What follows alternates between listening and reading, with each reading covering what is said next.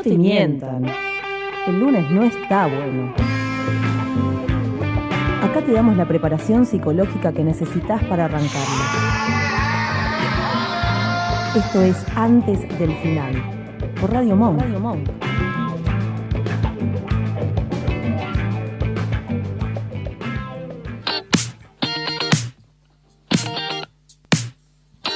Así es, 19-17 hay antes del final hasta las 21 horas. Recordá que te puedes comunicar con nosotros a través de nuestras redes sociales, arroba antes del final en Instagram, arroba antes del final FM en Twitter, o por WhatsApp al 11 32 15 93 57. ¿Me repetís? 11 32 15 93 57. Por ahí nos mandás un audio de WhatsApp y salís al aire de una, directo, así. Casi, casi sin filtro, pero no te lo prometemos. Habiendo dicho todo. Sin cepo. Sin cepo, claro, nosotros vamos con audios de WhatsApp sin cepo. Habiendo dicho todo esto, llegó el gran momento de que en este domingo haya un nuevo secuencia de género con Sarodelo. Qué temprano hoy. Sí, sí, pintó, pintó, te- pintó secuencia tempranera, culpa a Pablo. Bien, eh, bueno, ¿cómo les va? ¿Cómo les va? Bien, bien, bien, estamos allá? muy bien, estamos muy bien, sobreviviendo como se puede en la lucha, básicamente. Exactamente. Eh, bueno, esta semana se celebró el Día del Abogado. No sé si todos ustedes lo sabían. Del abogado, de la abogada, de les abogades. Porque chorear todos los días no era suficiente, tenían que tener un día específico para eso. A mí me parece un poco mal que tengamos un día. Yo no, no entiendo bien por qué tenemos un día. Y aparte, es casi como una celebración, eh, primero muy de gueto, pero aparte, eh, mucha gente saludándose. Yo recibí muchos saludos. Mi padre me saludó a las 8 de la mañana. Yo no sabía de qué era el día. Pero muy fan. Eh, siempre papá fan. Eh, y en el laburo también, mucha gente saludándose, midiéndose las porongas, viste que lo piensan los abogados. Bueno, eh, recorda, el día... Haría, haría otros chistes, pero. Bueno, claro. Así, así te lo digo. eh. Eh, es el 29 de agosto el Día del Abogado porque recordamos que en San Miguel de Tucumán, en el año 1810, nació nuestro querido jurista, político, diplomático, músico, escritor, gorila y unitario, Juan Bautista Alberdi.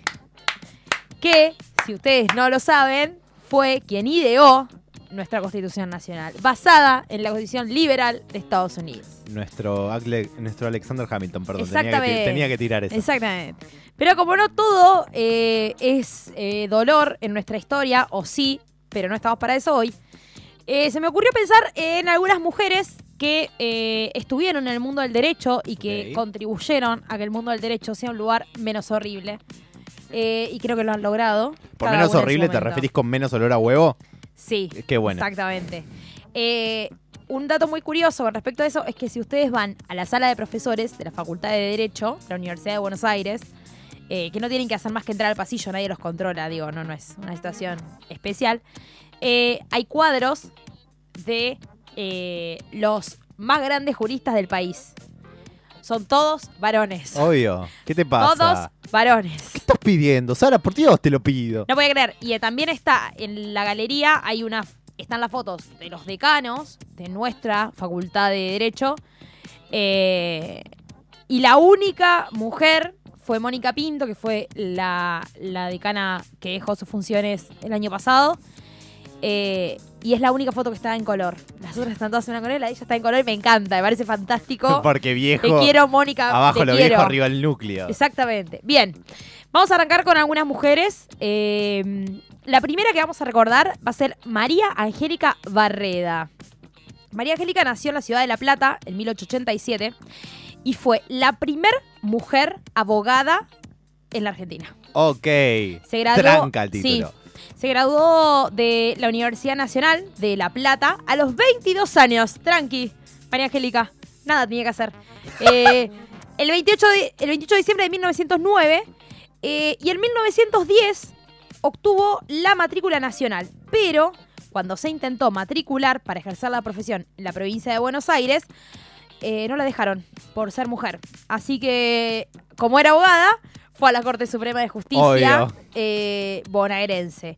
Y es bastante chistoso porque su diploma está firmado por Joaquín B. González y por el mismísimo Rodolfo Rivarola, uno de los primeros jueces.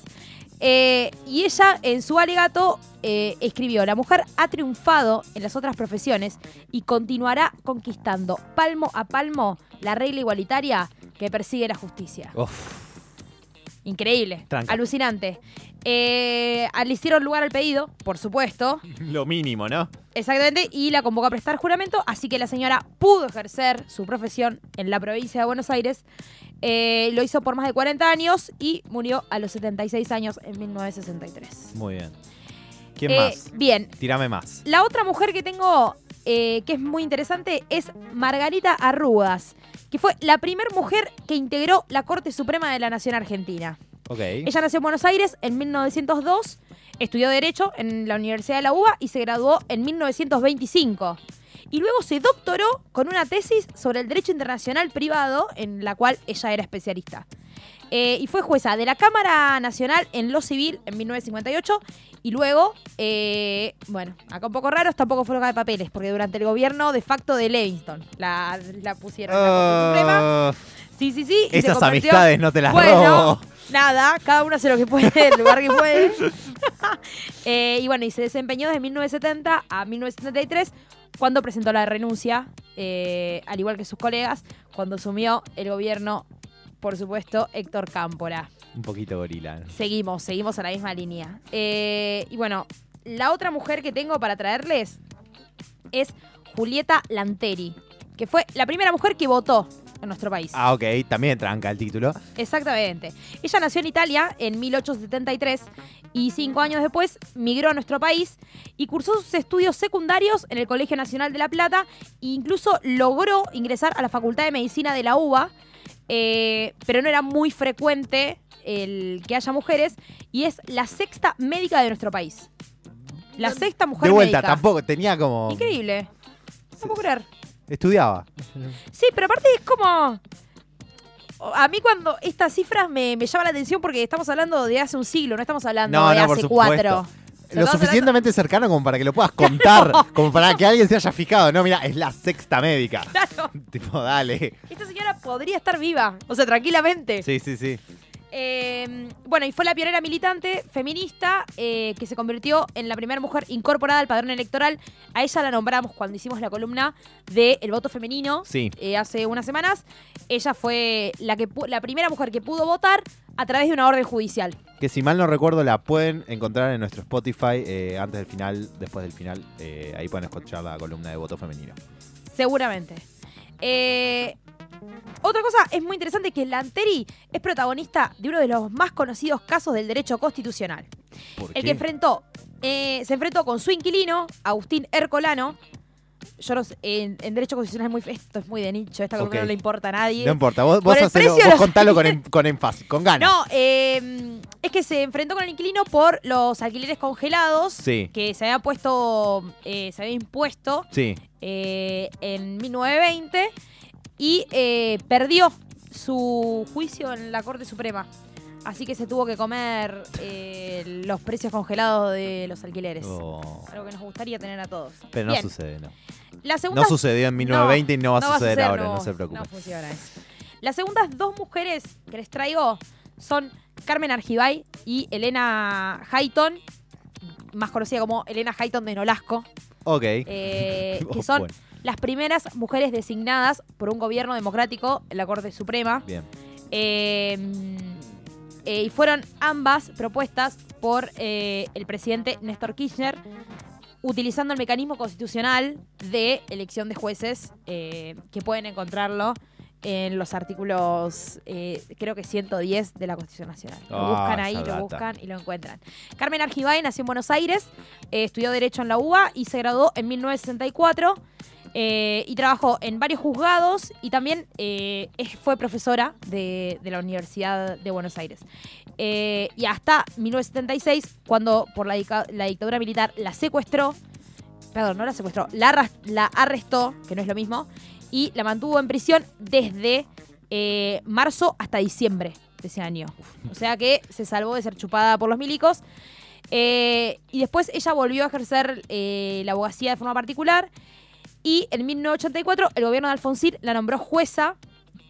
eh, y después en el ámbito internacional fue parte de el Tribunal Internacional de Mujeres sobre Crímenes de Guerra para el Enjuiciamiento de la Esclavitud Sexual, que condenó en diciembre del 2000 al ejército japonés por los crímenes cometidos durante la Segunda Guerra Mundial, eh, donde se sometieron mujeres a básicamente la esclavitud sexual. Claro. Y en el 2001 fue nombrada por la Asamblea General de las Naciones Unidas como eh, jueza ad litem.